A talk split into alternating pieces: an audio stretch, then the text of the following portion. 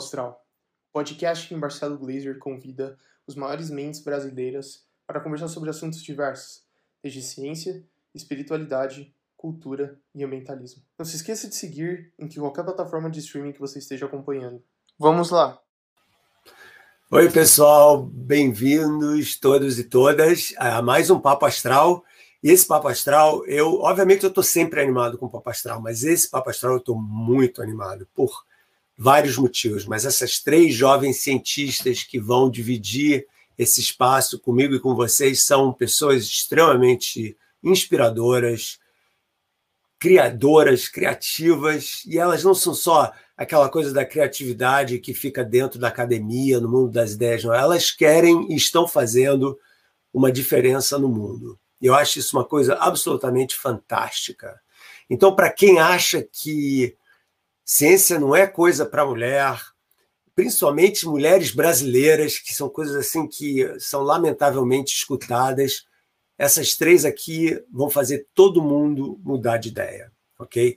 Então a gente tem um monte de coisas para falar. Então eu vou rapidamente introduzir cada uma delas, elas vão aparecer aqui e a gente começa direto a nossa conversa, ok? Antes disso, como sempre, não se esqueçam de dar a maçã do professor Marcelo, a nossa like. Quem não se inscreveu no canal, se inscreve e fiquem ligados, porque na sexta-feira a gente tem um vídeo novo, inédito, sobre a famosa partícula Deus. O que uma partícula elementar tem a ver com Deus? Alguma coisa ou nada? Vem conferir na sexta-feira, ok? Então vamos lá. Então vamos começar do começo. Vou começar com a Sayuri, que eu conheço super bem, Sayuri Magna Bosco. Por que eu conheço ela bem? Ué, porque ela é aluna na minha universidade. Ela é aluna aqui em Dartmouth. E quando ela veio ela super já foi se organizando junto com outros alunos brasileiros daqui. A gente teve um jantar juntos, uns almoços, uma, várias conversas. E ela, para grande desapontamento meu, em vez de fazer é, o bacharelado dela em física, ela escolheu engenharia biomédica, porque ela quer ajudar as pessoas, ela quer salvar vidas, essas coisas assim, entendeu? E ela tem um currículo absolutamente belíssimo com vários, é, várias é, internships, né, internatos em empresas diferentes, laboratórios de professores diferentes, e que cada um deles rendeu um produto novo. E eu, ela vai contar isso para vocês daqui a pouco. E ela está quase para se formar também. Eu quero que ela também vai me contar essa história, o que, que você está pensando em fazer em breve. Então, Sayuri, seja bem-vinda. Olha ela aí, pessoal. Obrigada, Marcela. Nada. Prazer estar aqui. Não, imagina, uma honra, uma honra ter você comigo. Agora é a minha vez, né? Em geral, sou eu que vou falar, vou dar palestra. Agora é a minha vez de fazer as perguntas. Ok, a minha segunda convidada, Juliana Stradiotto. Ela conseguiu transformar casca de macadâmia, que ela vai explicar o que é para quem não sabe o que é. Macadâmia nuts é muito popular aqui nos Estados Unidos, em plástico. E ela fez isso porque ela estava preocupada com a poluição que os plásticos, obviamente, criam no meio ambiente. E ela tem um monte de é, feitos, né? E eu não vou dar todos eles, não, mas eu vou dar só alguns que eu listei aqui. Primeiro, ela foi vencedora do Prêmio Jovem Cientista do CNPq em 2018, na categoria Ensino Médio.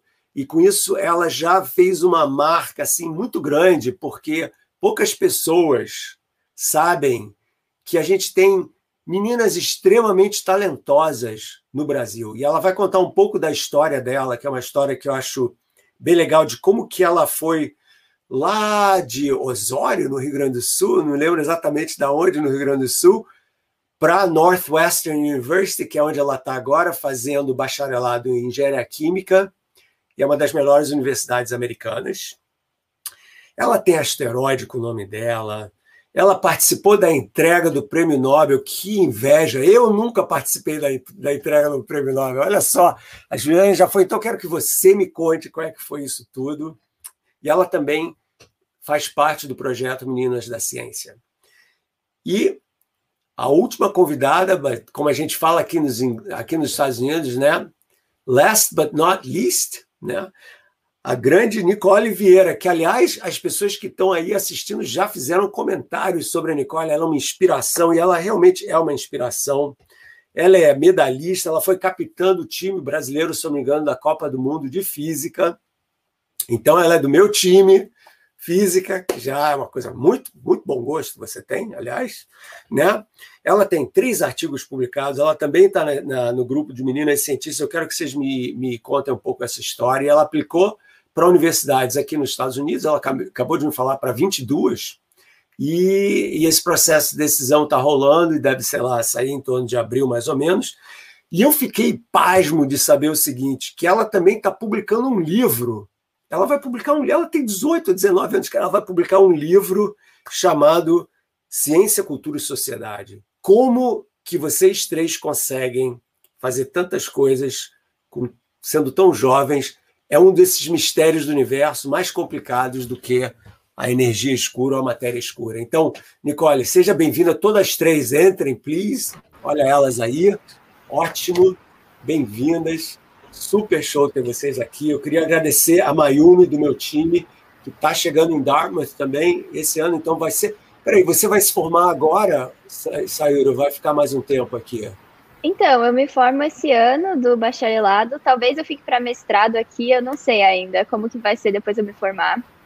Mas eu com certeza volto aqui para visitar ano que vem como alam, né? Pois é, o Breno e a Mayumi, né? Pelo menos dois dos três, de repente o Emerson, meu terceiro membro uhum. também vai entrar, vamos ver, né? Mas eu achei que aqui nos Estados Unidos você tinha, aqui em Dartmouth, você tinha essa opção de fazer um quinto ano de engenharia que já viram mestrado, é isso? Como é que funciona? Então, é que aqui eles oferecem dois tipos de bacharelado, né? Tem o é, bacharelado de artes e tem o bacharelado de engenharia. Aí, se você quer fazer o bacharelado de engenharia, são nove aulas a mais e tipo, são umas aulas um pouco mais avançadas. E geralmente o pessoal leva um ano a mais para fazer, então por isso que seria um quinto ano. É, mas eu acabei fazendo. No... Nove aulas quer dizer nove cursos. É, nove, nove cursos. Uhum. E aí eu acabei, só que eu acabei fazendo isso em quatro anos mesmo, então vou me formar tipo um ano antes. Muito apressada você, Sayuri. Assim não é possível. Muito bom, meus parabéns. E eu, antes de falar é, de cada uma de vocês contar um pouco a história, eu queria que, é, que vocês contassem sobre onde vocês estão no momento. Por exemplo, a Nicole. Nicole, você é de Goiás, não é isso? De algum, né? Marcelo, sou de Goiânia. É, antes de falar, eu queria também agradecer a oportunidade, um prazer estar aqui com o senhor você é a minha inspiração, assim, desde que eu sou criança, uhum. é, seus livros e tudo mais, então, obrigada. É, mas sim, eu tô, sou aqui de Goiás, estou em Goiânia, capital, e ano que vem, esse ano, né, pretendo para os Estados Unidos aí, é, em uma dessas universidades. Quem sabe até aqui. Quem sabe, tomara. Aí só vai faltar você, Juliana, você... Juliana, conta um pouco. Você uh, você tá há quanto tempo aí na Northwestern? Juliana, sempre dá para transfer, viu? Já estão querendo me roubar. Querendo roubar você. Se bem que aqui não tem engenharia química que eu saiba na, em Dartmouth. Tem, Sayura? Tem? Tem. Tem, aqui tem também. Olha só. É um curso difícil, pouca gente faz, por isso que eles não colocam muito nos panfletos, mas tem também. Eu, por exemplo, desistia. Eu vou contar um segredo para vocês, não é bem assim a história, mas a história é essa. Eu quando fui fazer vestibular, o meu pai não queria de jeito nenhum que eu fizesse física, né? Eu já contei essa história mil vezes, falando, mas filho, quem que vai pagar você para contar estrela? Eu falei, mas pai, físico não conta estrela, não interessa. Você tem que fazer engenharia, porque o Brasil precisa de engenheiros. Eu fiz vestibular para engenharia, para engenharia química para o UFRJ e cursei dois anos. Daí me transferi para física, porque realmente era o meu caminho, vamos dizer assim, né? Mas outro dia alguém me perguntou se você tivesse ficado em engenharia química, o que, que você estaria fazendo agora, em termos de aplicação? E eu certamente estaria trabalhando com energias alternativas, né, com a questão de, de como gerar é, é combustíveis renováveis. Então, Juliana, uma pergunta para você: você tem assim uma visão de aonde você vai em termos de profissionalmente com a engenharia química? Queria também começar agradecendo pela oportunidade, muito emocionada de estar aqui. Admiro muito todos vocês, então estou muito feliz mesmo. Desejar uma boa noite para todo mundo. Uh, eu, na verdade, faço um duplo diploma aqui em Northwestern, então, além de fazer engenharia, eu faço estudos da comunicação também, porque eu gosto muito da área de comunicação científica. Eu quero estudar bastante para poder ajudar nesse sentido. E eu faço engenharia aqui em Northwestern, eu acho que em Dartmouth não é assim, mas aqui em Northwestern é engenharia química e biológica. Eu gosto muito da área tipo que intersecciona as duas coisas, química e biologia. Então eu tenho bastante interesse em continuar nessa área mais de biotecnologia, de pesquisas para materiais, pesquisas que envolvam essas duas áreas, com certeza. Entendido. Bom, e você, Nicole, se você conseguir vir para cá e, pô, se, se, alguma universidade não te aceitar, vai ser um absurdo, entendeu? E aí no ano que vem eu boto você aqui para dentro de alguma forma, porque seria absurdo isso, mas vamos, que área mais ou menos da física tem, você tem interesse? Marcelo, é, eu gosto muito da física e da astrofísica, né? Assim, é, eu penso muito em voltar mais para astrofísica e cosmologia. Tenho o sonho de ser astronauta, acho que ele nunca vai sumir. É, então, é, é mais para essa área mesmo, mais parecido com você mesmo. Que ótimo, genial. Eu, obviamente, nunca fui astronauta, mas eu acho uma excelente ideia, uma excelente ideia. Que legal. E por que não? Né? Eu acho que faz, tem tudo a ver. Eu acho que tem tudo a ver mesmo. Eu acho que seria fantástico ter uma astronauta brasileira, né? Seria muito, muito bom mesmo. Seria bem legal. Então eu queria falar um pouco, que vocês contassem um pouquinho das coisas que vocês fizeram, sem ficar envergonhadas, tá bom? Please, né? Então, por exemplo, Sayuri, começando contigo. Você, e aliás, vocês duas, a Sayuri e a Juliana, vocês têm umas coisas em comum, vocês já perceberam isso? É, e eu acho isso muito interessante, né? Então fala um pouco dessa coisa que vocês têm em comum, do trabalho de pesquisa que vocês fizeram, sem saber da existência uma da outra, provavelmente, né? mas da aplicação de materiais orgânicos, né? vamos dizer assim, naturais. Fala um pouco, Sayuri. Ah, o meu trabalho, na verdade, faz bastante tempo que eu fiz. Eu tinha comecei com 15 anos, estava no segundo ano do ensino médio e estava ajudando minhas, a minha mãe a organizar as compras do mercado. Vi que muitos produtos que a gente comprava vinham empacotados naquelas embalagens de isopor. Comecei a me perguntar, por que, que esse material, qual que é o dano que isso tem para o meio ambiente? Aí eu descobri sobre os impactos negativos do isopor e falei, ah, eu quero fazer alguma coisa para resolver isso. Aí, depois de muita pesquisa, né, enfim, acabei achando material, achando bagaço de cana-de-açúcar, então decidi fazer uma embalagem para substituir o isopor usando esse é, bagaço de cana-de-açúcar. E foi com esse projeto que eu fiquei o ensino médio todo, fui para a Feira de Ciências, fui primeiro para uma feira estadual, que ficava em Foz do Iguaçu, Aí de lá eu me credenciei para uma feira nacional é, que chama Febrace, na USP. E para mim era, era incrível, assim, eu nunca imaginei que eu pudesse ter um projeto de ciências, nunca imaginei que ia chegar tão longe. E da, da, da feira de ciências na USP, eu ganhei uma credencial para ir para uma feira de ciências aqui nos Estados Unidos. E eu sabia que eu gostava muito de pesquisa, que eu queria trabalhar com pesquisa, e na minha cabeça sempre ia acabar indo para uma universidade brasileira, fazer iniciação científica e ficar por lá. Mas quando eu vim aqui, eu vi os laboratórios que eu, a gente poderia ter acesso como aluno, vi as oportunidades. E eu falei, ah, eu quero vir para cá também. E daí, naquele ano, é, tem uma competição de Harvard que chama Village to Raise a Child, que é, eles selecionam projetos de impacto, com potencial de impacto social. Eles selecionam cinco, cinco projetos ao redor do mundo é, para ir lá apresentar o projeto nessa conferência de empreendedorismo social que eles têm, é uma das maiores conferências de empreendedorismo social do mundo. Aí eles escolhem cinco jovens e eu me candidatei com esse projeto e para minha surpresa eles me escolheram.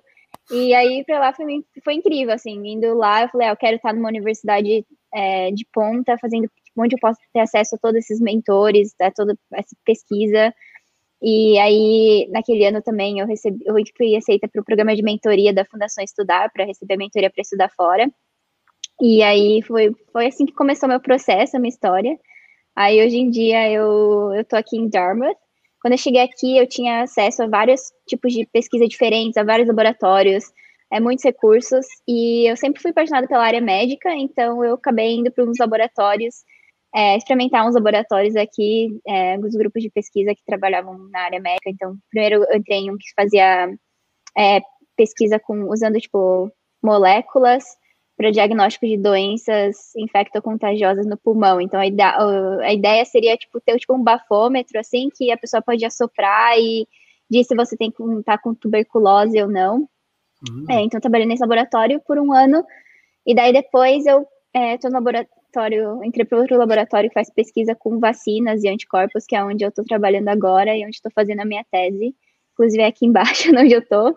Uh, e yeah, esse foi, acho que foi meu, meu caminho na pesquisa, foi mais ou menos isso. E você teve, você teve envolvimento também é, com o Covid-19, né? Na sua. Fala um pouquinho sobre o que, que você fez. Então, nesse verão, eu trabalhei numa startup em Boston que fazia respiradores de baixo custo para focado para as crianças. Então, na verdade, eu já tinha esse projeto desde antes do Covid, é, para tratar bebês que nascem com algum tipo de é, estresse respiratório. E com o Covid acabou ainda sendo ainda mais relevante, porque eles estavam precisando desses, desses equipamentos alternativos, porque os, os tradicionais ventiladores estavam indo justamente para os pacientes de Covid. Então, eu trabalhei por um, um, um, verão, tipo, três meses, de junho até final de agosto, nessa startup. Foi incrível, assim, é muito, muito legal ver, tipo, criar, criar alguma coisa que, que, eu, vi, que eu vi eles mandando para os hospitais, é, parceiros, então foi, foi bem legal. Sensacional. E vem cá, conta um pouquinho, talvez as pessoas não saibam, e é, é importante saber um pouco da Fundação Estudar e, e, o papel que eles estão tendo hoje no Brasil. Assim, quem souber de vocês três pode falar. Eu estou perguntando para a Sairo porque ela menciona isso também. É, eu sou, eu sou bolsista da Fundação Estudar também, então eles têm vários tipos de programa, é, desde para é, alavancar assim. Uh, como é que chama em português? Tipo, habilidades que você queira é, profissionais, até como dar dica de estudar fora. Então, na verdade, que eles começaram era dando bolsas para os alunos estudarem fora, e eles viram que, na verdade, tinham várias barreiras, né? De, tem muita gente querendo estudar fora, mas as, a processo de mentoria começa muito antes, não é só a bolsa que o aluno precisa, precisa de é, alguma guia e ajudar e saber como que você encontra essas oportunidades. Então, aí eles começaram um programa que chama Prep Scholars, que aceita alunos do ensino médio.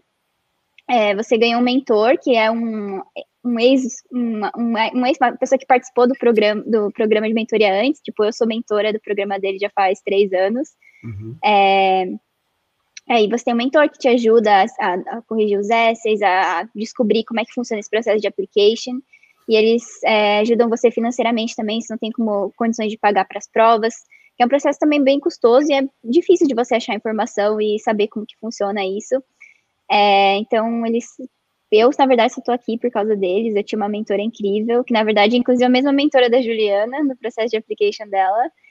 É? é e, e daí, depois, se você está fazendo graduação, você pode se candidatar para o pro programa de bolsas que eles têm também.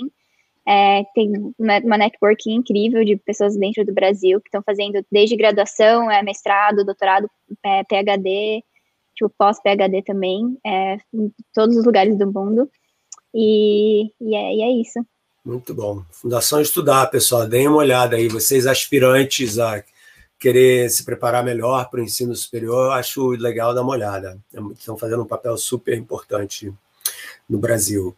Então, é, vamos lá. É, Nicole, conta um pouco da sua história.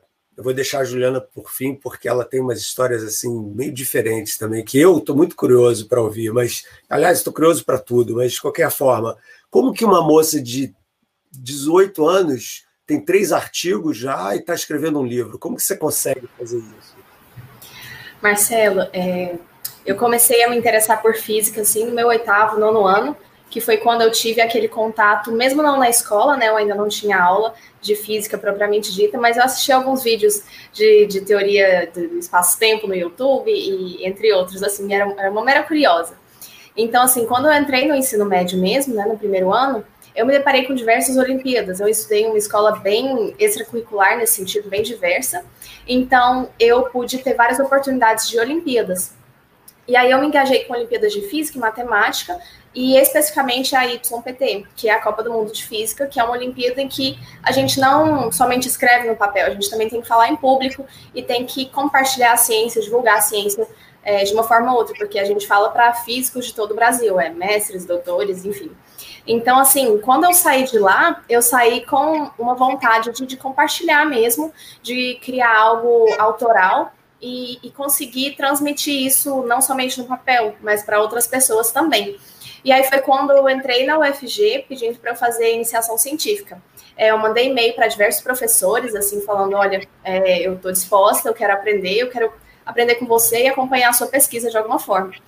E aí é, eu consegui é, meio que um estágio ali no laboratório de bioquímica, fiz uma pesquisa sobre bactérias que conseguem é, biodegradar um petróleo, que era na época o petróleo que tinha é, caído na costa do, do oceano, da costa brasileira. E, e, eu me envolvi mais com isso, assim, mais para me abrir também a outros interesses. Porque na época eu mandei para o departamento de física, mas eles não poderiam me atender naquela época. Então eu quis, não, não queria desistir, eu, eu, tentei em outra área também. E aí, com essa pesquisa, eu fui para a Febrace, fui para algumas outras feiras também. Mas, em paralelo a isso, eu também escrevi um artigo dentro da minha escola. Eles tinham um projeto eletivo, no qual a gente poderia escolher um tema e escolher um professor que pudesse nos guiar. E aí, assim, tendo participado dessas Olimpíadas, é, dessas feiras de ciências, eu pude perceber a ausência é, das mulheres nesse meio, né? Então, o meu artigo foi mais sobre a história das mulheres e a dificuldade que elas têm nesse meio, é, nas ciências em geral. É, e, e, ele eu publiquei na, na revista da minha escola mesmo e levei para outras feiras também.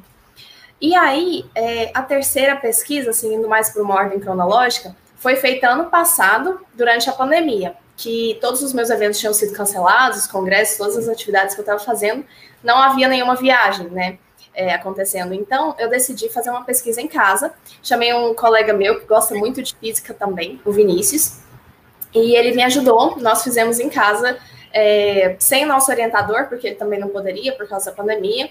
E então ele, ele nos acompanhou pelo Zoom.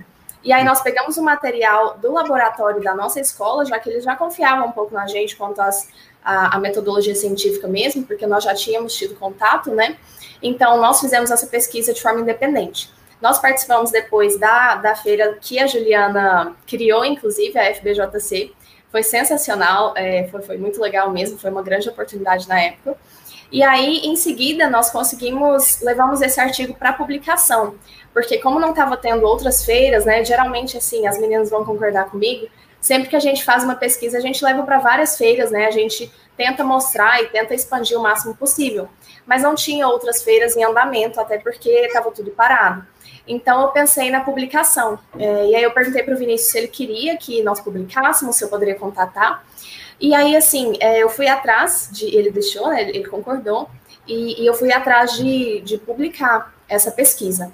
Mas para ensino médio, eu percebi que é muito difícil que nós consigamos uma revista para publicar mesmo. Hum. Então, assim, eu não consegui nenhuma revista em si, mas eu consegui o nome de uma professora que saiu numa, numa matéria de um jornal falando justamente sobre é, essa inserção dos alunos no ensino médio na pesquisa. E aí não tinha nada para eu me cadastrar, mas tinha o um e-mail dela, então eu mandei e-mail para ela também.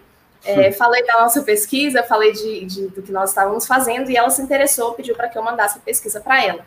E aí, entre idas, idas, e vindas, né, que vocês sabem aí, o, o todo o processo para publicar um artigo tem que estar de acordo com as normas da revista, com as normas da BNT, nós acabamos conseguindo e ele foi publicado.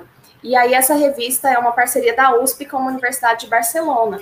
E aí, acabou sendo internacional, mas assim, foi, foi bem manual, sabe? Foi meio que a gente correu atrás de tudo. Então, olha só, eu queria duas coisas assim que me que eu fiquei espantado. Primeiro, Juliana, você criou uma feira. Que, que história é essa? Sim, sim. Uh, a gente, eu e mais quatro amigos, a gente criou a Feira Brasileira de Jovens Cientistas, porque a gente também participou de feira durante todo o ensino médio, e a gente muitas vezes deixava de participar de algum evento que era presencial, porque a gente não tinha recurso financeiro para ir atender um congresso. Então, toda a questão de se deslocar, de ter que pagar taxa de inscrição, enfim, às vezes isso acabava sendo muito custoso e fazia com que a gente não fosse participar. Então, a gente queria levar a feira até os alunos, e isso foi antes da pandemia acontecer. E aí a gente estava planejando em janeiro do ano passado, aí aconteceu tudo e no fim, tipo, todo mundo foi participar da feira justamente porque estava tudo se tornando virtual. Acho que tu não lembra, mas tu estava na nossa mesa de abertura, na nossa FBJC. Ah, tá, então tá, tá Eu ótimo. lembro, mas você que tem que contar essa história, né? e foi, foi, assim, surreal, sabe? É um sonho se tornando realidade, é um eu sinto que a gente precisa dar muito de volta essas oportunidades incríveis que a gente teve no ensino médio, porque elas acabam não atingindo todo mundo. A gente tem um país muito igual. Então, eu me sinto muito nessa vontade, nesse dever de dar de volta tudo que eu tive e de fazer com que outros alunos também possam se apaixonar por ciência. Sensacional. E essa ideia de vocês três são muito empreendedoras, assim, em termos de. Eu acho que eu estava anotando umas coisas aqui, umas palavras que eu acho importantes, que as pessoas precisam entender que são essenciais em qualquer carreira, mas numa carreira de cientista ou engenheiro é muito importante. Primeiro, a ideia da mentoria, né, que a Sayuri estava falando ali da Fundação Estudar, e uma das coisas que essa fundação faz, eu não sou membro da fundação, não estou fazendo propaganda, mas é justamente criar, ou estou talvez, é justamente criar esse programa de mentorias, que é uma coisa muito bacana. Né? E agora você está fazendo esse papel, que, que é sensacional. Né? Então, a ideia de mentor. Então, eu imagino que cada uma de vocês devem ter tido pelo menos um ou dois mentores que fizeram uma diferença na vida de vocês. Vocês querem contar? Vamos lá, vamos começar talvez com a Nicole. Fala aí, Nicole, um pouquinho. Se você tem alguém assim. Coitado, meu diretor aqui tá, tá meio louco, porque é muita câmera ao mesmo tempo, mas vamos lá. É, Marcelo, assim, indo para uma parte mais profissional mesmo, né? Eu acho que nós três entramos na Fundação Estudar, fomos ah, é, mentis da Fundação Estudar. É, então, eu posso citar eles que foram uma grande fonte, assim, para mim, de conhecimento, de, de orientação mesmo para eu aplicar para os Estados Unidos. É, mas, assim, na minha vida mesmo, acho que minha mãe, assim, sempre me guiou completamente, sabe? Ela foi uma inspiração tanto quanto mulher, quanto é, como é, alguém que realmente vai atrás dos seus sonhos e e assim, é muito independente, sabe? Ela me ensinou muito a, a ser autônoma e, e ter independência nesse sentido. É, então, eu acho que eu cresci assim com esse pensamento, é, cresci muito com ela, muito com a independência dela, tudo que ela me ensinou, é, tudo que ela conseguiu sozinha, e então tem, tem um grande exemplo assim dentro de casa. Isso aí. Então, o mentor não tem que ser só aquele na escola, pode ser a família, pode ser um amigo, né? Pode ser uma pessoa inusitada assim na sua vida que de repente faz esse papel que é profundamente transformador, com certeza absoluta, né? E você, Juliana, você tem uma história assim de mentoria legal para contar para as pessoas? É, acho que além do que já foi citado, eu tive uma professora orientadora que mudou a minha vida e que me apresentou para fazer pesquisa, que foi a professora Flávia Tordowski. Ela foi minha orientadora durante meu ensino médio, ela me abraçou, me ensinou o que, que era fazer ciência, o que era metodologia científica, e me fez, tipo, alcançar todas as suas oportunidades. Então, foi uma pessoa, assim, que Uh, acho que o papel de um mentor é a pessoa que acredita na gente mesmo quando a gente não acredita. Então, era, ela era essa pessoa para mim e foi a pessoa que abriu as suas portas para mim. Que lindo, beleza. Tá vendo os comentários que as pessoas estão fazendo aí? São super show.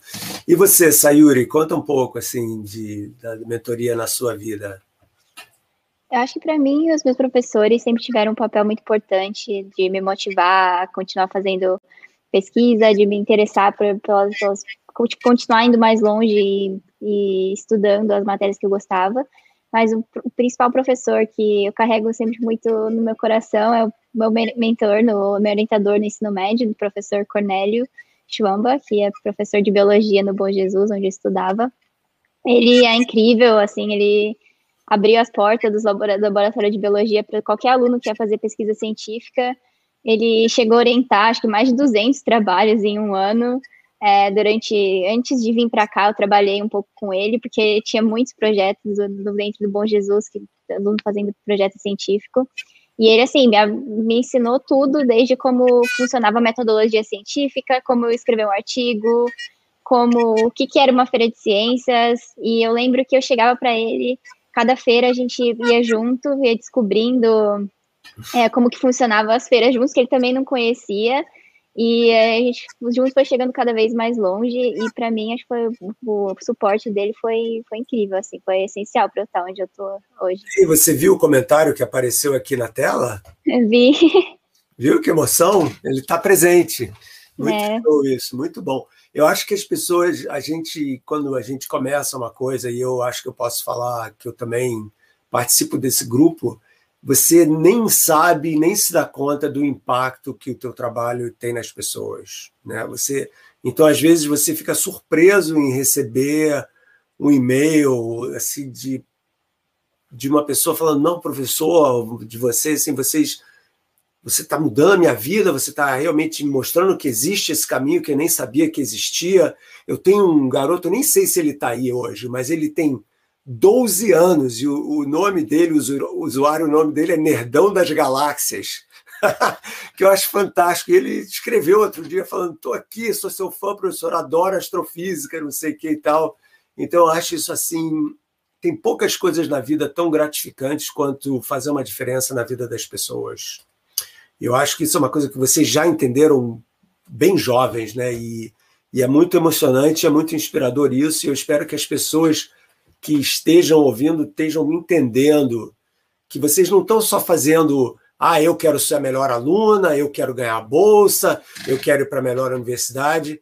Vocês estão fazendo isso e muito mais, né? Porque vocês também estão dedicando a energia de vocês para criar essa possibilidade para outras pessoas também realizarem os sonhos deles e principalmente delas. E, aliás, para celebrar a presença de vocês, eu devo dizer que eu estou usando aqui a minha camiseta Menina da Galáxia. Olha lá, tá vendo aqui? Essa camiseta foi é do, é do da, da empresa Doppel aí, que é uma das uma patrocinadora nossa, mas foi desenhada pela minha filha. Que e é esse curso aqui, Question Reality, é um curso que eu dou de vez em quando em Dartmouth. Aliás, vou dar de novo no ano que vem para first years. Para eles não falam mais freshman, né? Freshman é politicamente incorreto. Agora a gente fala first year students. E então isso aqui é para mostrar, vocês três são as meninas das galáxias, entendeu? Tá aqui, é uma coisa muito muito legal.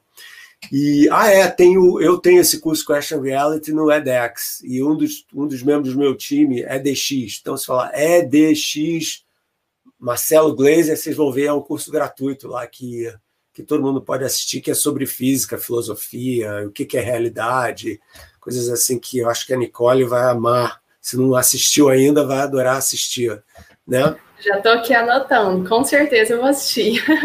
e olha só, se você entrar para cá e você você vai poder fazer esse curso comigo aqui. Tem essa pequena vantagem de vir para cá né, que eu ainda estou dando aula, né? Então, então uma, uma vantagem para alguns brasileiros. Aliás, saiu vários, vários, vários brasileiros daqui têm feito o meu curso, né? Assim, esse Physics One and Two, que é o Física para Poetas, que a gente chama, que, aliás, esse curso aí que a gente colocou no YouTube é meio que baseado no Física para Poetas que eu dou aqui em Dartmouth, com menos recursos, obviamente, mas, né? Vem cá, Juliana, eu queria te perguntar uma coisa, porque a gente ia falar sobre isso e não falou. Conta um, um pouco dessa história da casca de macadâmia, como foi esse processo, que foi uma coisa que obviamente foi importante, muito importante na sua vida e na sua orientação profissional. Então, como foi isso? Sim, uh, eu comecei a fazer pesquisa super cedo. Eu sempre estudei em escola pública, então no meu ensino fundamental eu estudava em escola estadual. Aí eu fiz o processo seletivo e passei para o Instituto Federal do Rio Grande do Sul, Campus Osório, então sou uma cria de IFE. Uh, acho que a Mayumi também é. E eu fiz técnico em administração integrado ao ensino médio, que não tem nada a ver com ciência, nada a ver com nada, né? Para ser bem sincero, assim, que eu atuo atualmente mas uh, foi muito importante para ter aberto essas oportunidades para mim. Então, no meu primeiro ano já no ensino médio, eu fui voluntária de projeto de extensão em que a gente visitava os agricultores familiares da região onde eu moro, que é uma cidade muito pequena, 45 mil habitantes, e toda a região é agrícola. E foi visitando os agricultores que eu percebi que se gerava muito lixo orgânico. E aí eu comecei, aquilo já me incomodava muito em casa, tipo, a gente comer uma banana e colocar a casca fora. E aí, quando eu vi isso numa escala um pouco maior, uh, que era a questão de processamento de frutos, de alimentos para vender pelos agricultores, aquilo me incomodou muito. Então, meu primeiro ímpeto foi querer ajudar minha comunidade por conta desse lixo orgânico. E eu continuei trabalhando com isso durante todo o ensino médio, não só quando eu tinha 14 anos, mas até terminar. E meu último projeto foi o da macadâmia, então, para quem não conhece, a macadâmia ela é uma noz, né? E assim como a noz pecan, por exemplo, que eu acho que é um pouco mais familiarizada para o pessoal que é do Brasil, a macadâmia eu mesma não sabia o que, que era, tá? Porque é muito cara. Então eu não, não conhecia. Uh, e depois que eu fui conhecer, e aí ela tem essa casca que é muito, muito dura, tipo uma casca de banana, que nem a gente come a banana e bota a casca fora, tem a casca da noz macadâmia. E ela é muito dura, tipo, não dá. Se tu pisa em cima, não quebra, tá? Eu tentei, não quebra. E aí eu fui fazendo meus testes, mas foi tudo muito improvisado, sabe? E eu tinha que usar um martelo, porque não tinha moinho na minha escola. E aí os experimentos eram tudo muito adaptado, porque o que eu tinha mais de infraestrutura é como se fosse uma cozinha mesmo. E a gente não tem Ih, congelou. Uma universidade cara. na minha cidade, então um laboratório. E. Oi? Voltei? Voltou, voltou. Voltou. Ah, desculpa. desculpa, é, a internet às vezes dá uma caída, desculpa. Uh, e aí eu tinha esse laboratório que era uma cozinha, basicamente. E o que eu quis fazer com isso foi que eu sou vegana, então eu queria, na verdade, achar uma jaqueta que não fosse de couro animal e nem fosse de couro sintético, porque elas estragam muito rápidas. E aí eu acabei produzindo um tecido, né, um material. Eu gosto de fazer uma analogia com pão, então, quando a gente faz um pão em casa, a gente coloca a farinha, o açúcar, a gente coloca o fermento, que é o microorganismo, e aí a gente deixa ali descansando por algumas horas e eles vão crescendo. E os microorganismos, na verdade, estão. Por que, que dobra de tamanho? Porque eles estão produzindo ar. Então, o que eu fazia no meu projeto é muito similar. Ao invés de farinha e açúcar, é a farinha da casca do noz macadâmia e os micro-organismos são diferentes, mas ao invés deles produzirem ar, eles produzem esse material, que é como se fosse um plástico biológico, ele pode ser utilizado como alternativa aos plásticos, ele é inclusive mais resistente do que o plástico comum de petróleo, plástico filme, e ele também pode ser utilizado na área de medicina e saúde. Então, assim como tem a pesquisa da pele da tilápia para regeneração da pele, também existem pesquisas com esse mesmo material para regeneração da pele. Então, um material super versátil e foi ali que me deu o clique de que eu podia explorar uh, essa área e me apaixonei por isso e continuei fazendo pesquisa nessa área depois também, de biomateriais.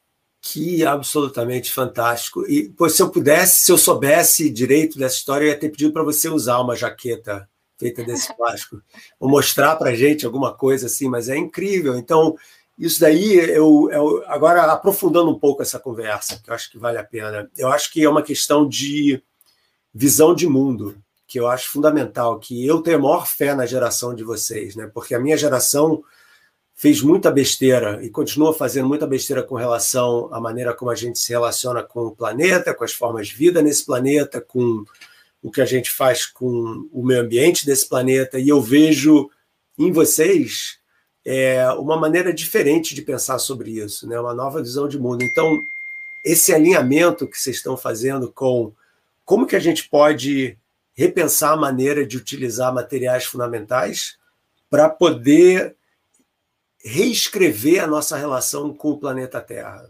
Né? Então, isso para mim é muito legal. E eu queria perguntar isso para vocês, antes da gente abrir para perguntas e tal, daqui a pouco para a turma aí que está inquieta, perguntando coisas e tal. Eu queria perguntar isso para vocês. Qual o problema hoje no mundo? E talvez se vocês tiverem respostas semelhantes, não faz mal, porque é importante. É, qual o problema hoje no mundo você vê como sendo talvez mais importante para você dedicar um pouco da sua energia?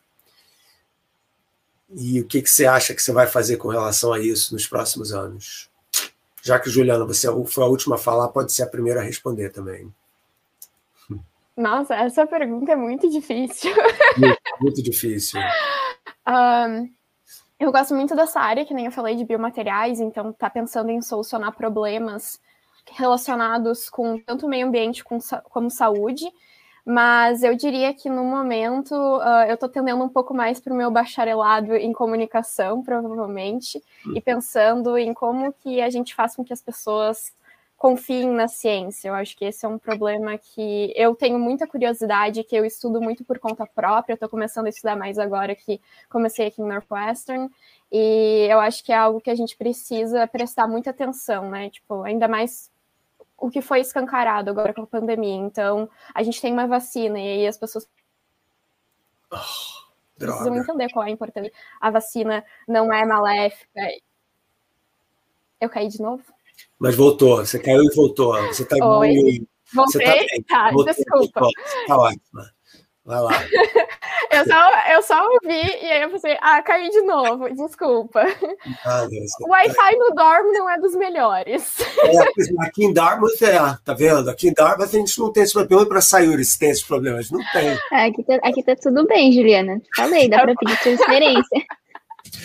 Ai, ai. Mas entendi. Então, você, essa é, vamos dizer assim, uma trajetória que faz todo sentido. Né? Aliás, eu devo dizer uma coisa: eu comecei a escrever uma, uns ensaios semanais para uma organização americana chamada Big Think.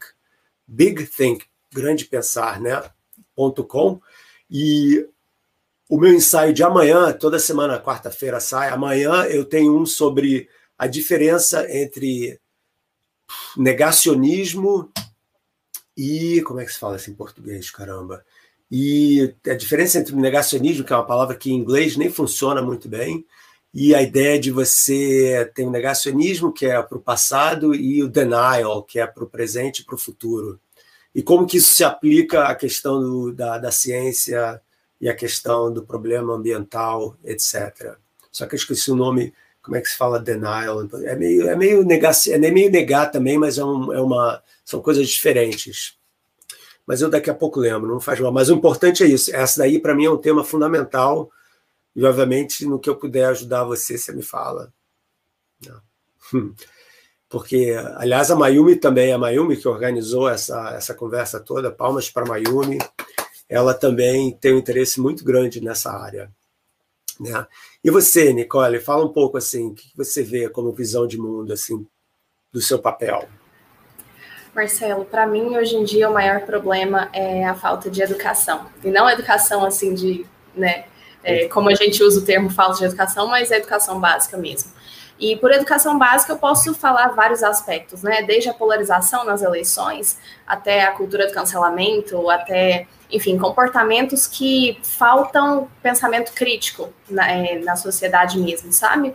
Então, eu acho que se a gente desenvolvesse um pouco mais sobre isso, é, focasse um pouco mais nesse problema, seria é, avançaria bastante assim as próximas gerações, né? Que é o que eu gosto de, de fazer, é, é, educação, não somente em física, mas qualquer coisa, né? Eu acho que desenvolver e exercer o pensamento crítico é algo extremamente importante, assim, que nos, nos faz exercer o que nós temos de dom mesmo, né? Que é, é o, o racional, a parte racional da mente. Então, eu acho muito importante, e eu nominaria como o maior problema hoje em dia, é a, a falta de investimento em educação básica e o que isso causa futuramente. Maravilha. Então, nós estamos alinhadíssimos nesse momento, porque justamente uma das funções, uma das coisas que eu dediquei muitos anos da minha vida é justamente essa, né? A ideia de você poder trazer informação de qualidade, de credibilidade para um público cada vez maior, né? E não, como vocês sabem disso, não é nada fácil, né? A uhum. escolha da linguagem, né? E uma das uma das lições para mim mais fundamentais com relação a isso é né, o Sócrates dizia conheça-te a si mesmo, né? Mas eu acho que no caso da divulgação científica é conheça o seu público, é. adeque a sua mensagem ao público com que você está falando. Então, uma coisa é você falar com jovens de 15 anos numa escola pública, outra coisa é falar com empreendedores de 30 e outra coisa é falar com líderes corporativos de 50. São maneiras diferentes de você contar essa história, que é uma história que tem que ser contada mesmo. Então, acho fantástico isso. O, e... meu livro, inclusive, é sobre isso, assim, sobre... Ah, é? Desenvolver o pensamento crítico. Assim, eu me inspirei muito em você, inclusive. Uma entrevista que eu fiz, é, que eu descrevi o meu livro, a entrevistadora disse que achou semelhante a, ao seu livro A Ilha do Conhecimento. Ah, eu achei bem legal, que, que, realmente é bem semelhante. Que ótimo, eu passei 30 anos pensando para poder escrever aquele livro. Você vai, vai, vai explodir assim rapidamente. E você, Sayuri? Conta um pouco assim Tá vendo? A gente foi falar mal, a gente foi falar que o, a internet de Dartmouth não falha, saiu congelou. Inacreditável. Não só como congelou, como caiu. Tá vendo só? Esse daí é o santo, é o santo lá de Northwestern. Né? Certamente pô, alguma coisa aconteceu aí, que engraçado. O Wildcat tá, foi pegar, saiu. Juliana, você, você falou que tem, tem uma coisa que você quer falar sobre a FBJC. Fala aí. Isso, antes a gente comentou, né? A Nicole participou, o professor Marcelo também foi um dos nossos convidados da mesa de abertura, e a gente atualmente está com as inscrições abertas para a nossa segunda edição da Feira Brasileira de Jovens Cientistas, que vai acontecer em junho desse ano também. E não precisa ter projeto de pesquisa para se inscrever.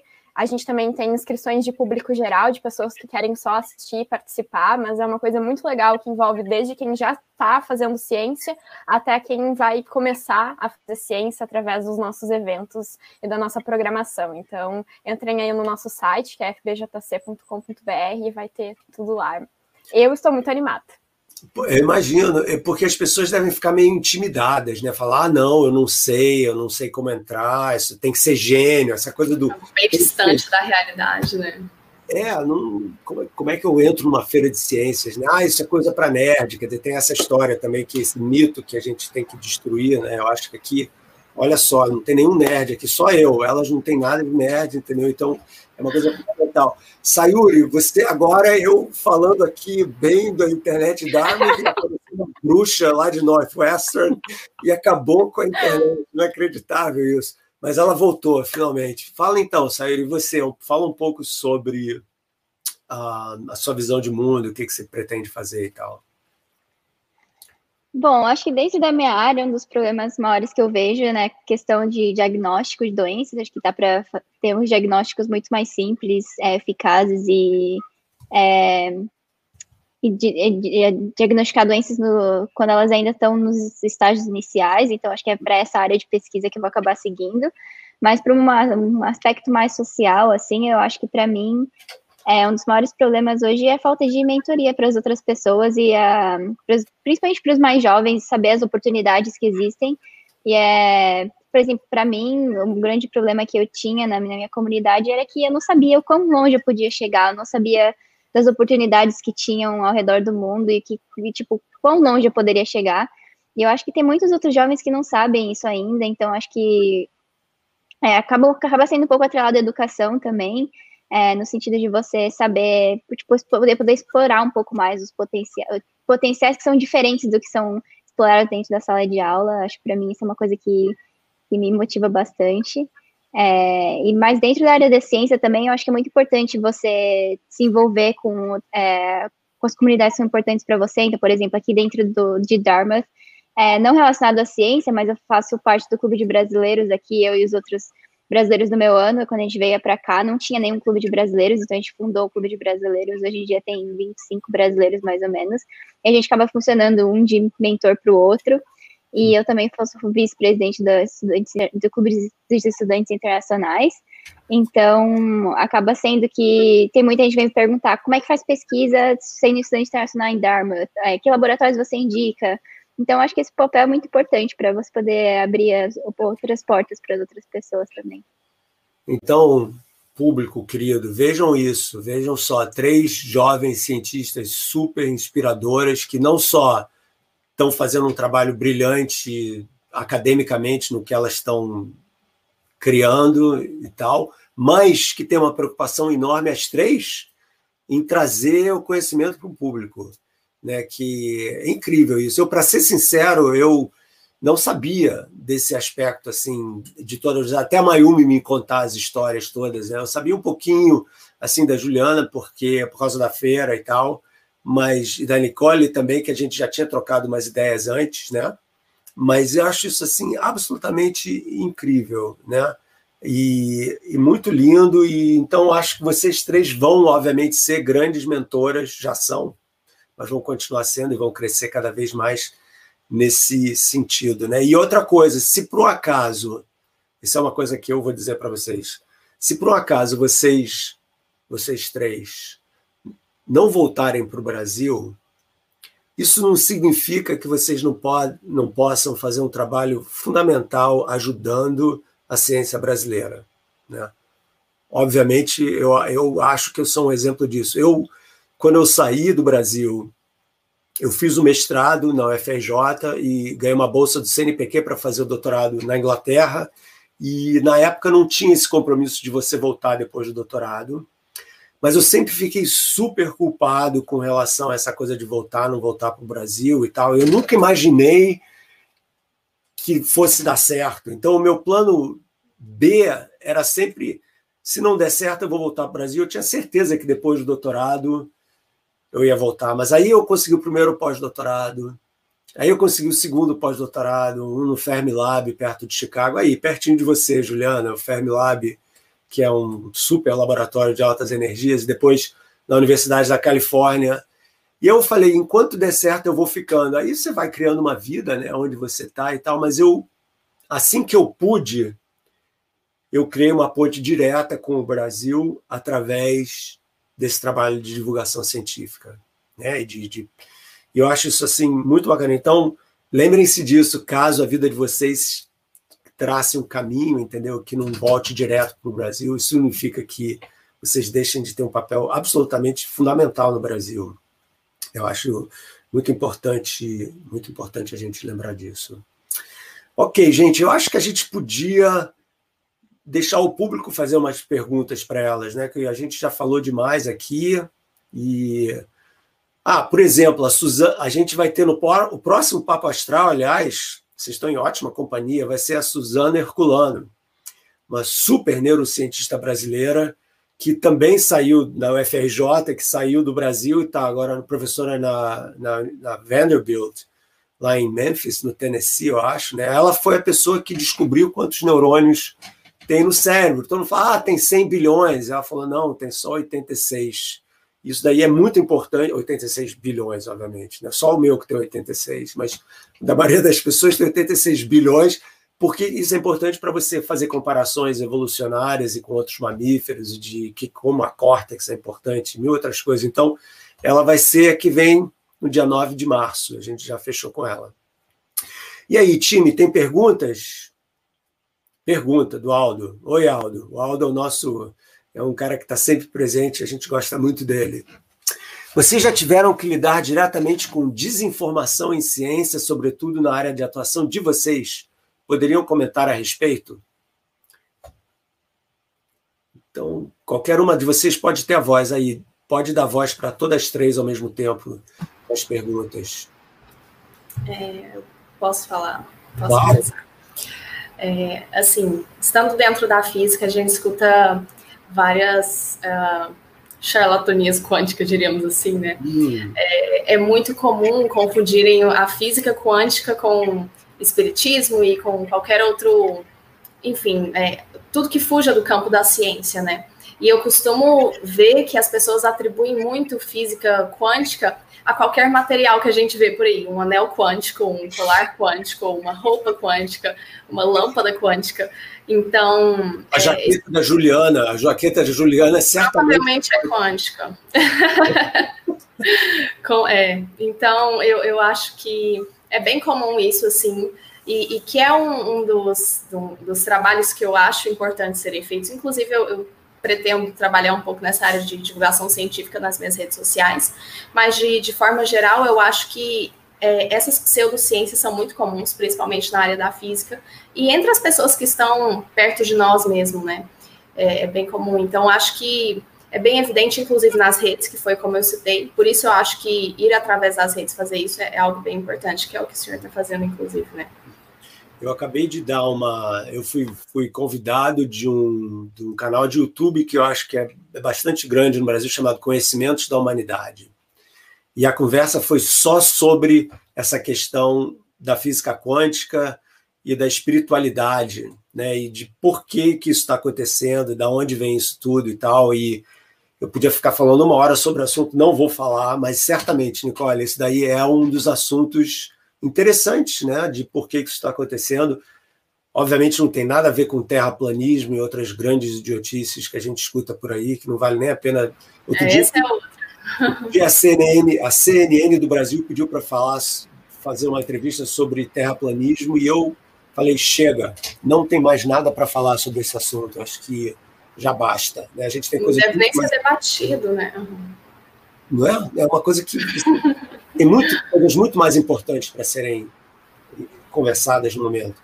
Vocês, Juliana e Sauri, vocês têm alguma coisa com relação a essa pseudociência que vocês tenham lidado com?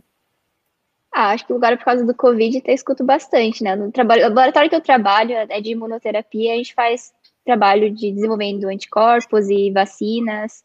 E eu escuto bastante gente falando sobre como a vacina é ineficaz, ou perguntando, ah, porque como que consegue fazer uma vacina em dois anos? Na verdade, por exemplo, o processo de fazer um anticorpo inteiro demora três meses, o que não é muito tempo.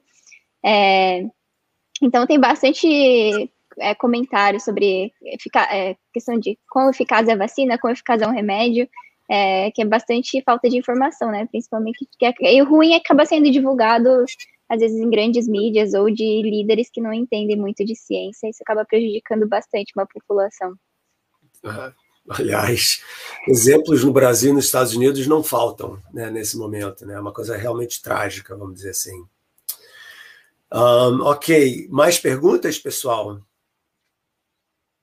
Tem criança na ciência. Olha, olha, olha, olha, demais, adorei.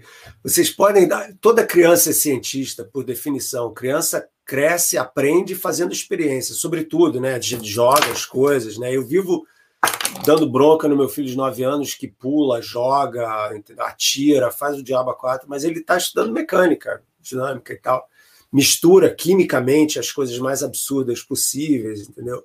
Vocês podem dar um recado para as meninas que querem seguir carreira científica. Obrigada. Qualquer um, vocês três têm tanto a falar. Comecei assim. na vez passada. Fala aí, Juliana. Posso ir? É, eu acho que além de toda criança ser um cientista, todo cientista também é meio criança, né? Porque a gente está sempre se perguntando aquela curiosidade, aquela coisa nata da criança, e às vezes a gente perde isso. E eu acho que meu recado vem muito nesse sentido, sabe? De que às vezes a gente ignora o que a gente está, o que a nossa voz está falando, porque a gente acha que é bobo, ou porque a gente acha que não é relevante, mas toda pergunta é relevante, não tem nada de bobo e nada é óbvio. Então, quantas vezes a gente se deixa de perguntar algo, deixa de pedir ajuda por vergonha, por medo. Então, acho que só isso já é um grande conselho, na minha opinião, porque se eu não tivesse tido essa, esses medos, eu com certeza teria desenvolvido mais coisas, teria, sabe, deslanchado mais. Eu acho que isso é uma coisa muito importante. A gente não ter esses medos e achar essas pessoas que nos deem suporte. A gente já mencionou aqui sobre essa questão dos mentores, e para mim isso é essencial, sabe? Ter pessoas que vão acreditar em ti, acreditar no teu trabalho e te dar força. Isso é muito bom. Vocês têm alguma coisa a complementar? É, eu queria falar assim que mais direcionado para as meninas mesmo, né? Que ela perguntou muito sobre como que a gente pode continuar sendo menina assim na ciência. E eu acho que uma coisa a ser ressaltada é que, infelizmente, pelo menos por enquanto, sempre haverá machismo. Né? Pelo menos onde eu estive é, e onde as posições que eu quero atingir são majoritariamente masculinas, e eu não sei se isso vai mudar tão cedo. Então, eu acho que é importante manter a perseverança, assim, é, saber quem você é mesmo, saber que você, como mulher, como cientista, tem o seu papel ali, que é semelhante ao do homem, mas você tem que mostrar ali, para você tem que mostrar resultado para que as pessoas passem a te ver dessa forma, infelizmente. Mas eu acredito que uma vez que a gente se mostra dessa forma, a gente mantém a força, mantém a cabeça erguida, é, é possível que as pessoas nos olhem é, de forma a ser respeitada mesmo, como todo o resto da comunidade científica. Então, é, eu acho que é importante ter inspiração, como essas duas que estão aqui hoje. É, e, e, e, eu acho que é importante continuar essa cultura assim de, de realmente é, se importar com mulheres na ciência e toda essa inserção feminina na ciência. Mas eu acho que mais importante também é, é ter autoconhecimento de que você é capaz, é, como pessoa mesmo, é, e não ver isso como algo impeditivo para que você continue. É, acho que é a importância também de você se rodear de mentores que acreditem em você quando você mesmo está duvidando, né? Que nem a Juliana falou. Que acho, que é, acho que todos nós tivemos experiência com professores que fizeram esse papel pra gente. E se você tem interessado na ciência desde pequeno, acho que, pelo menos onde eu estudava, assim, não era comum a gente ter projetos de ciência desde pequenos, mas eu tenho certeza que se eu tivesse é, ido conversar com os meus professores, eles provavelmente me apoiariam. Então, acho que desde sempre, se você tem curiosidade, você quer fazer um projeto assim, tipo, não tenha medo de é, e perguntar para pessoas mais velhas como que funciona isso, pedir informação, correr atrás, porque tem as oportunidades estão aí e você pode, pode aproveitar delas. Não, e. Ah, desculpa, Marcelo. Não, não, vai, vai, vai fundo, vai lá. É, eu só queria ressaltar assim que a Sayuri falou muito, né, que tem professores que nos apoiam e com certeza tem, ainda bem que eles existem, mas há também professores que dizem o contrário, né, que não nos motivam e que fazem com que nós mantenhamos ali, é, fique, fiquemos na, na zona de conforto. Então, eu acho legal não se abalar com não, o primeiro, o segundo ou o terceiro, porque eles virão inevitavelmente. Uhum. Mas sim focar nos sims, por poucos que, que sejam, eles sempre vão existir também. Sensacional, exatamente, porque esse é um mito social extremamente forte e arraigado, certamente nas Américas, em alguns países da Europa também, né? principalmente nos países mais latinos da Europa. Né? Eu me lembro que eu, no curso Física para Poetas, a minha primeira aula é sobre mitos, mitos de criação do mundo. E eu falo que mitos são coisas que definem uma cultura. E houve um tempo aqui, há uns 20 anos atrás, mais ou menos, que lá, sabe aquela boneca Barbie? Chama Barbie no Brasil, né? A boneca Barbie no Brasil. E ela falava, né? E essa boneca Barbie falava o seguinte: eu vou falar em inglês e depois eu traduzo. Você apertava lá o botão e ela falava: Math is hard. Matemática é difícil. Então veja como a Mattel Toys, a fábrica de brinquedos que produz a, pegou esse mito, entendeu? E transformou isso num produto de consumo para desinspirar as crianças, as, principalmente as meninas, obviamente, a seguir uma carreira científica. Aí foi um escândalo tão gigantesco que a Mattel tirou tirou a Barbie de circula essa Barbie de circulação rapidinho, né? E aí fez uma outra com bigode e a cabeleira do Einstein. Não, tô brincando. Não fez. Mas teria sido engraçado. Mas o ponto é esse: esses mitos são. A Nicole tem toda a razão. Esses mitos estão aí e qualquer mulher, pessoas de cor vão experimentar isso na carreira delas. E o ponto é não desanimar e não desistir por causa disso, porque existem as outras pessoas também. Existem, como a Sayuri mencionou aí, os outros mentores. A Juliana, a ideia de que. Então é questão de você se cercar pelas pessoas que vão criar um ambiente em que você pode ficar confortável, entendeu? E, e ser tudo que você pode ser, né? Você realizar o seu potencial intelectual e como pessoa. Né? Então, ótima pergunta, obrigado. Meninas, Valentina, vamos lá. Para vocês, qual é a maior importância da ciência? Ótima. A gente até mencionou um pouco isso aqui, mas vai lá.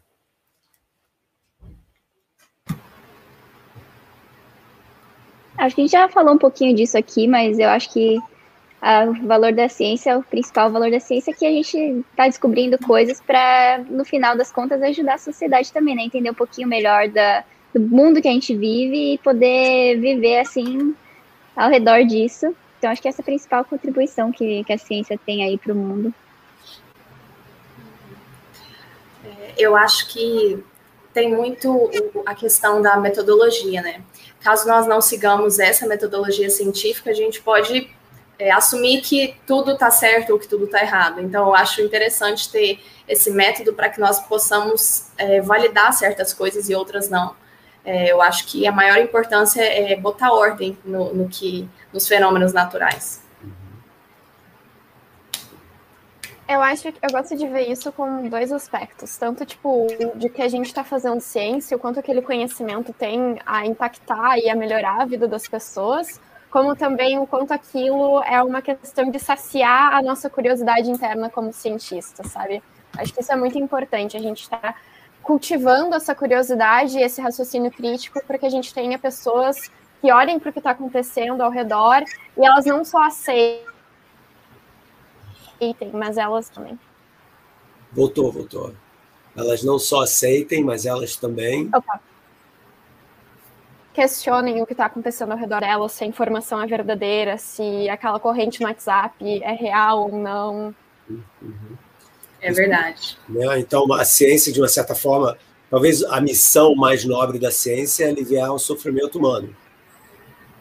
Ela nem sempre né? Ela nem sempre faz isso, porque ela também se alia ao Estado e você também desenvolve armas e tem toda a história da química no século XX, no início do século XX, com Fritz Haber, que foi o cara que inventou um monte de. esse, esse cara, o Fritz Haber, é, um, é uma pessoa, ele ganhou o prêmio Nobel, acho que em 1919, né? E ele, ele foi o cara que desenvolveu os gases da guerra, da Primeira Guerra Mundial, mas também foi quem desenvolveu os, é, como se fala, os é, inseticidas em agronomia que fazem a fixação do nitrogênio, que alimentam bilhões de pessoas, ou alimentaram durante o século XX bilhões de pessoas. Então você vê essa tendência entre o lado luz e o lado sombra da ciência, né, que é uma coisa que a gente nunca deve perder de vista, vamos dizer assim. Né? É. Ao mesmo tempo que a ciência cria vacinas, ela também cria bombas né, que, que fazem uma guerra. Então, Exatamente. Então, é importante a gente separar produção científica do uso da ciência em geral pelo Estado e por grupos de interesse que nem sempre são os mais nobres, vamos dizer assim, moralmente. Né? Então é muito legal, é fundamental você fazer essa. Ah, não é que o cientista, o cientista matou as pessoas no Japão, quando jogaram a bomba em Hiroshima e Nagasaki. Não. Os cientistas criaram uma arma que foi usada pelos militares por vários motivos complexos que a gente um dia pode até falar aqui sobre, mas então é muito importante mencionar isso tudo. Né? E, obviamente, saciar essa curiosidade humana né, de quem nós somos, né, que é uma coisa que é óbvio. Né? Tudo isso daí, é, para mim, é, é, fundamental. Eu chamo a ciência é um flerte com o desconhecido. Né? Toda, toda ciência começa com uma pergunta. Né? Começa com o fato da gente ignorar alguma coisa. Né? Então, a gente não sabe, portanto, a gente faz a pergunta e você sabe essa coisa de, da criança, né, o espírito da criança que a Juliana mencionou? Tem um físico chamado Isidor Rabi, R-A-B-I, e ele falava uma coisa muito. Ele ganhou o prêmio Nobel também, ele que descobriu ressonância magnética, um monte de outras coisas.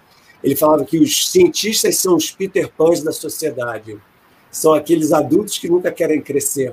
Então eles ficam continuam fazendo aquela curiosidade sobre o mundo, né, que é nutrida, mas que ao, aos poucos vai, vai caminhando na direção de gerar conhecimento que pode ajudar pessoas ao nível médico, como pode ajudar a nossa curiosidade mais metafísica de quem nós somos, que é o que a Nicole e eu fazemos, vamos dizer assim, né? Mas, mas sempre dentro dessa, dessa perspectiva humanística, né, de que a ciência não é só sobre dados, a ciência é uma criação profundamente humana que envolve seres humanos fantásticos, no geral. Mais perguntas, pessoal? Ah, Mayumi, opa! Quando foi a primeira vez que vocês perceberam que não estavam sendo tão incentivadas em STEM quanto os meninos? Ah, fazer essa separação. Você está na sala de aula e tal, aí você vê o professor dando mais atenção ao, ao João do que a Juliana, sei lá. Vocês devem ter algumas histórias assim, não? É, é. Vou começar a falar, gente, mas assim, por favor, sintam-se à vontade para começar também.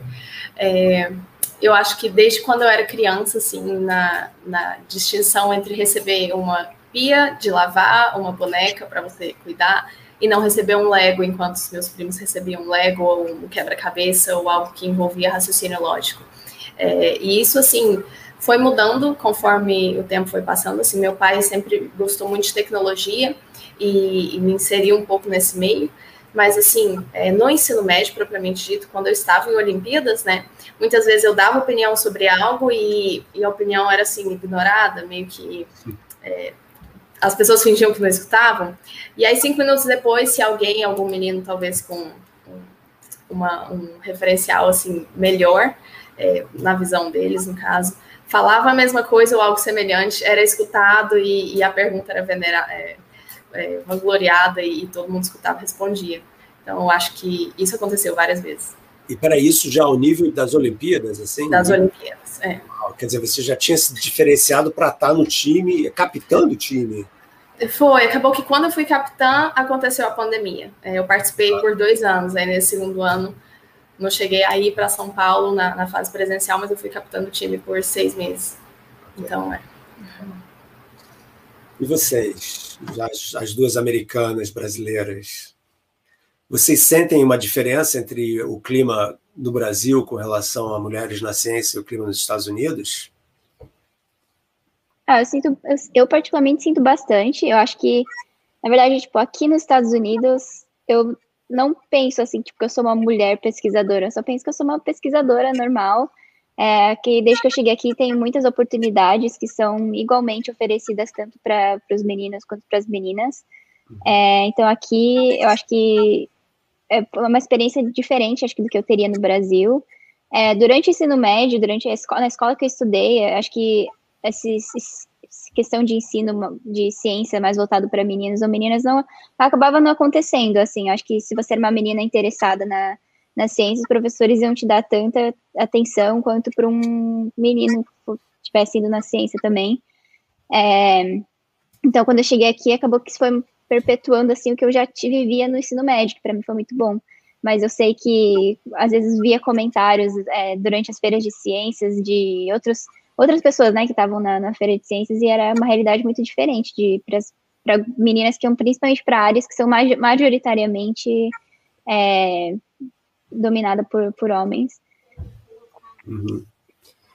E você, é, eu acho que a, Tipo, existem pesquisas, né, experimentos que mostram que entre os, se eu não me engano, 13 e 8 anos, as meninas param de responder que elas se acham uma pessoa mais inteligente da sala e começam a responder o coleguinha. Então, acho que a gente pode perceber que o problema está justamente ali na infância e com esses brinquedos que a Nicole comentou, né, e o quanto a gente começa a não entender que esse é um lugar que a gente pode ocupar. E aí vem as coisas mais sutis, né, que daí é, ah, tu tá na aula de matemática, tem toda a sala e aí o professor pergunta para quem para responder na frente de todo mundo, porque é o melhor aluno.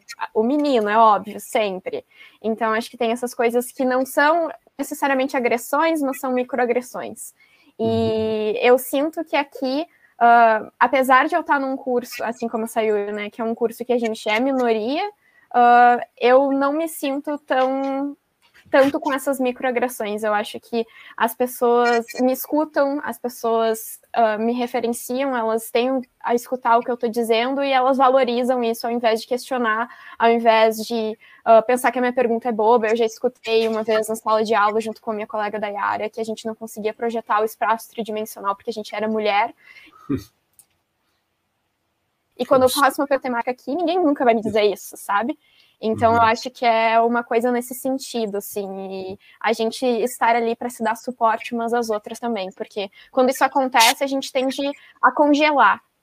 E aí entra o poder da união entre várias pessoas e a gente, uh, né, estendo, a gente se portar em defesa dessas pessoas que precisam ser defendidas. Ótimo. O meu cachorro está enlouquecendo querendo entrar aqui. Inspiração é, é pouco para definir, é verdade. E, e, e, em termos de serem brasileiras nos Estados Unidos, vocês sentiram alguma coisa? Estou complementando a pergunta. Algum preconceito de serem latinas e tal? Fala assim, para mim, na verdade, eu, as pessoas não acham que eu sou latina, né? Porque a minha mãe é descendência japonesa, então tem uns genes um pouco diferentes, assim. Mas eu sinto que tem preconceito, sim, por você ser estudante internacional, no geral, por você não ser americano. É, tem sim preconceito, é, mas eu acho que daí também vai, tipo, enfim, isso obviamente é ruim, é uma coisa que precisa ser mudada e trabalhada, mas também vai, como a gente estava falando antes, né, de você se rodear de mentores que são inspiração para você e que mostram que esse status quo que eles acreditam está errado. Então, por exemplo, o laboratório que eu trabalho, na verdade, a grande minoria são americanos, a maioria são internacionais. E para mim isso é muito bom. Assim, minha, minha mentora é uma professora americana, mas ela dá oportunidades iguais para tipo qualquer aluno. Ela quer que ela quer um aluno bom, um aluno que um pesquisador bom. Isso. Então, é, realmente aqui tem, mas aqui tem, eu já vi, já experienciei também essa questão de, de um pouco de xenofobia assim com, com estrangeiros. Eu imagino. Eu, na Inglaterra, nos anos 80, quando eu fui, eu sentia. E olha a minha cara, eu não tenho cara de brasileiro de jeito nenhum, mas mesmo assim, ah, ele é brasileiro, imagina. E uma coisa que eu percebi, eu cheguei meio cheio de medo, não sei vocês, achando que eu não ia estar tão bem preparado quanto os ingleses e os caras do mundo inteiro que estavam fazendo doutorado lá.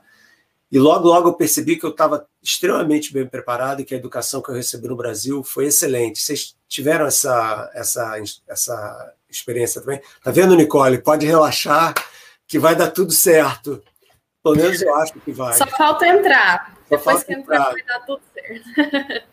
Você vai entrar. O que, que vocês sentiram isso também? Que vocês estavam bem preparadas quando vocês chegaram aqui academicamente? A Juliana não. e a Massaíri, sim.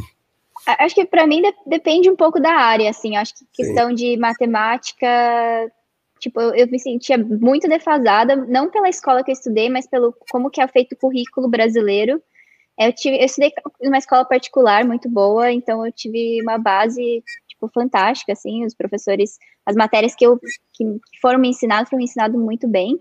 É, eu acho que em questão de principalmente física, biologia, que é mais a minha área, assim, quando eu cheguei aqui, eu estava muito bem preparada, muito mais do que os americanos que estudaram em escolas, tipo, super caras e, tipo, você já sabia química orgânica, que o pessoal não sabia nada, tipo, mas em matemática, por exemplo, comparação, eles sabiam cálculo, que era uma coisa que, tipo, a gente nunca tinha visto no Brasil. É, mas acho que aí é uma questão da, da, como é feito o currículo, né, no nacional brasileiro. Mas eu também sei que a minha história é diferente porque eu tive o privilégio, né, de estudar numa escola que era particular e era muito boa. Isso aqui é a grande minoria das pessoas, na verdade, pode fazer isso. Sim. E você, Juliana? É, eu acho que vem muito ao encontro do que a Sayori falou. Então, aqui eles têm aquelas opções de eles moldarem o currículo deles. Então, eles já vão pegando aulas super avançadas Avançado. e eles já sabem, tipo, por exemplo, eles já pulando várias cadeiras, sabe? Isso não acontece Uhum. no Brasil. Então, isso pra mim era uma coisa muito chocante, assim, tipo, eu sentia que eu tava já ficando para trás em comparação com os meus colegas, mas é uma questão de que eu não tive essa oportunidade. Mas eu- a gente tem, assim, muita força de vontade que a gente vai correr atrás e vai, tipo, alcançar as pessoas, sabe? Eu acho que isso vem junto com a nossa, com a nossa raça mesmo, sabe? Tipo, a raça de ser brasileiro, muitas vezes. E Olha aí. Eu tinha muito medo da língua, para ser bem sincera. Dali. E tive momentos no meu, ah, no meu FAO, né? Eu sou, aqui é quarter, então no meu primeiro quarter eu tive momentos em que eu fiquei, tipo, assim, que foi muito triste, sabe? A questão da língua, a questão de me corrigirem. Não chegava a ser, tipo, uma, uma coisa proposital de humilhação, mas eu me sentia, sabe? Então acho que a gente também tem que parar de pensar desse jeito, pensar que a gente está facilitando a comunicação e que é na verdade, as pessoas deveriam era estar nos agradecendo, né, por a gente estar permitindo isso estar acontecendo, essa troca, essa experiência. Então, acho que essa Exatamente. questão também não ter medo, sabe? Depois eu não sei nem mais falar sobre cálculo em português agora, entendeu? Eu só sei os termos em inglês, então tu vai se acostumando e vai dar tudo certo. E, e eles também não sabem português, haha. Então, né? E, e cá entre nós, até hoje, apesar de eu falar, obviamente, inglês, escrever inglês fluentemente, meus filhos até hoje ficam zoando comigo quando eu falo alguma coisa errada, com um acento meio estranho e tal, com um sotaque meio estranho e tal. Quer dizer, isso não, não termina nunca. Mas muito bom, gente. Olha, eu acho que, a menos que tenha mais uma pergunta, assim, tem mais uma pergunta, essa é a última. Hércules, você ganhou o prêmio. Qual o desejo vocês têm para o futuro do planeta Terra e da sociedade? A gente tocou nisso, mas eu acho ótima maneira de terminar essa conversa tão legal. Vamos lá, qual é a mensagem? O que vocês veem no nosso planetinha nos próximos 30 anos, vamos dizer assim? Alguém quer começar? Aí, Nicole, vai. Então, é, eu acho que cabe, cabe a nós, né, mudar daqui para frente o que a gente vai que a gente vai vivenciar, assim. Eu não posso dizer que eu, eu desligando a torneira enquanto eu estiver escovando os meus dentes, ou então economizando água é, enquanto eu estiver no chuveiro, vai mudar a questão do, do meio ambiente, mas eu acho que as microações são importantes também. É, e nisso eu não falo somente no meio ambiente, eu dei um exemplo do meio ambiente, mas eu digo em todas as áreas, né? Principalmente assim, focando mais os 17 ODS da ONU. Mas assim, é, eu acho que a tendência é que as coisas melhorem é, como sociedade, como pessoas, porque eu vejo que há muito mais voz, principalmente pela internet, agora para as pessoas, né? Para o bem e para o mal, mas que bom que ainda temos o, o bem de, dessa parte é, que o conhecimento seja divulgado, que as pessoas fiquem mais informadas e que a educação, de forma geral, seja mais inclusiva, sabe?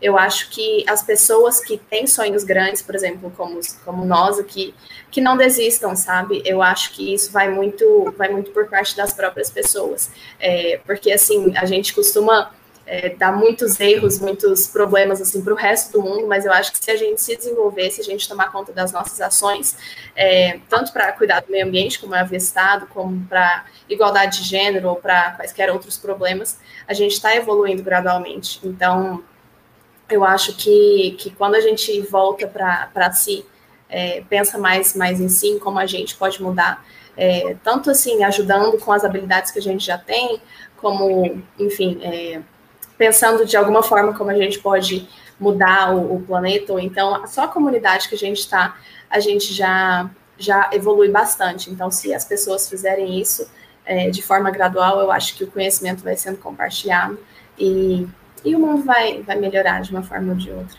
Ótimo, eu não podia ter dito melhor. Eu também compartilho desse teu otimismo construtivo aí de ação, né? De, de, de, cada um e essa ideia que você falou da micro mudança, né? Da micro que cada um tem um papel é uma questão de visão de mundo, né? Mesmo porque a partir do momento que você começa a agir dessa forma, o mundo em torno de você percebe e as pessoas começam a talvez entender de outra que existem outras formas de se comportar na vida que são importantes não só para você mas para outras pessoas também e daí você tem um, um, efeito assim bola de neve essa é a minha é a minha grande cruzada nesses nesses dias que a gente vai aos poucos realmente repensar quem nós somos nesse planeta e agir de acordo Ei, Juliana, Sayuri, vocês têm alguma outra o final, mensagem final com relação ao futuro do nosso planeta?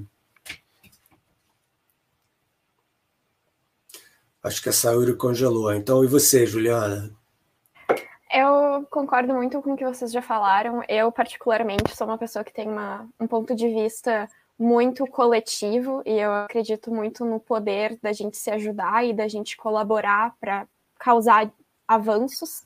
E tem uma tirinha que eu acho que se complementa tanto com o que a gente já falou, que vocês falaram, como também que eu acredito do Armandinho, que perguntam para ele se ele quer mudar o mundo sozinho e que ele responde que ele não está sozinho, a gente só está espalhados, mas a gente já está começando a se reunir. E eu acredito muito nisso, que a gente tem muito poder, mas que a gente precisa acreditar nesse poder como forma de coletivo e potencializar ele juntos. Então, eu acredito muito em empatia, em se colocar no lugar do outro e realmente estar tá ajudando uns aos outros. E que a gente muito não bom. só. Uh, acho que trancou? Não sei. Tudo bem, pode falar que a gente não só. Aí, que a gente não só, uh, assim, ajude o outro, mas a gente também olhe com carinho para a gente mesmo e acredite no nosso própria trajetória. Uhum. É, toda transformação começa com você, né? É, o que eu ia falar também era uh, parecido com o que a Juliana ia falar sobre coletividade, que acho que cada vez mais a gente está percebendo um pouco mais sobre a importância que a gente tem dentro da nossa comunidade, de onde a gente vem.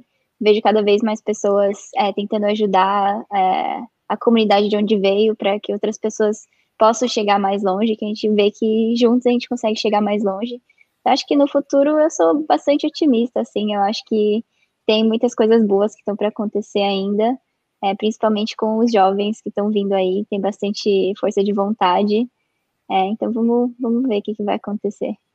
Eu acho que não tem a menor dúvida que vocês vão mudar o mundo. Né? E eu vou ficar assistindo de cadeira, assim, muito orgulhoso de ver isso tudo acontecer de vocês pegarem. Assim como a gente te assiste agora, né?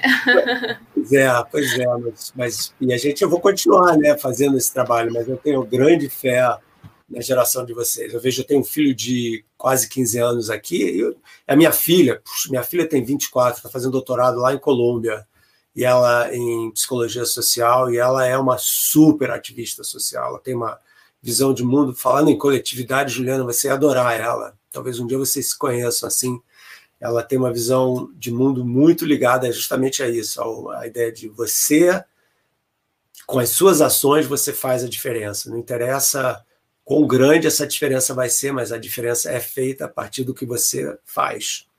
E a escolha de usar menos água, menos energia, comer menos carne, Juliana, e aí, né? Que você é vegana, todo mundo. Eu não sei se vocês são, não. A Juliana falou que era, né?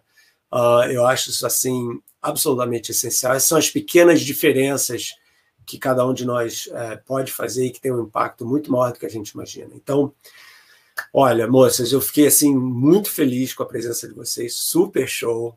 Espero que a gente faça uma revisita, revisita daqui a pouco, daqui a um tempo, para ver o que, que aconteceu na vida de vocês, entendeu?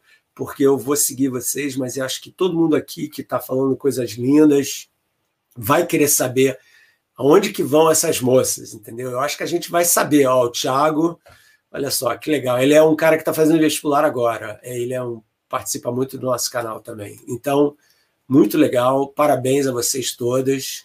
E qualquer coisa, estamos aí, ok? Eu estou aí. No que, eu, que eu puder ajudar nesse caminho de vocês, eu, eu, eu vou tentar. Eu vou fazer o que eu posso. Então, sucesso. E Sayuri, vamos ver se antes de você se formar a gente se encontra, né? Pelo menos, acho que vai dar certo. Bom, vamos sim, eu estou em Hanover agora. Pois é, eu também estou e eu acho que agora a pandemia aqui está melhorando muito, então, finalmente, então acho que a gente vai conseguir, tá bom? Meninas, é. vocês são incríveis, olha só, acho que um monte de elogios maravilhosos aí.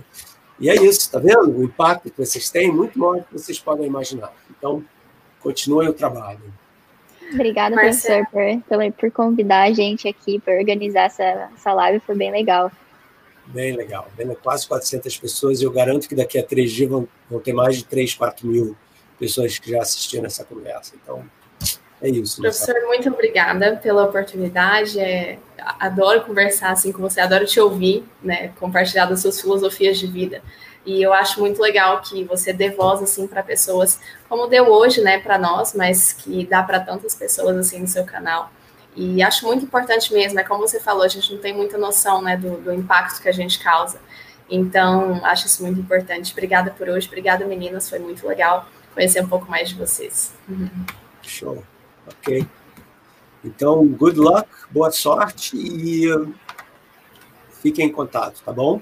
Um beijão. E a gente se vê em breve, eu espero. Até mais.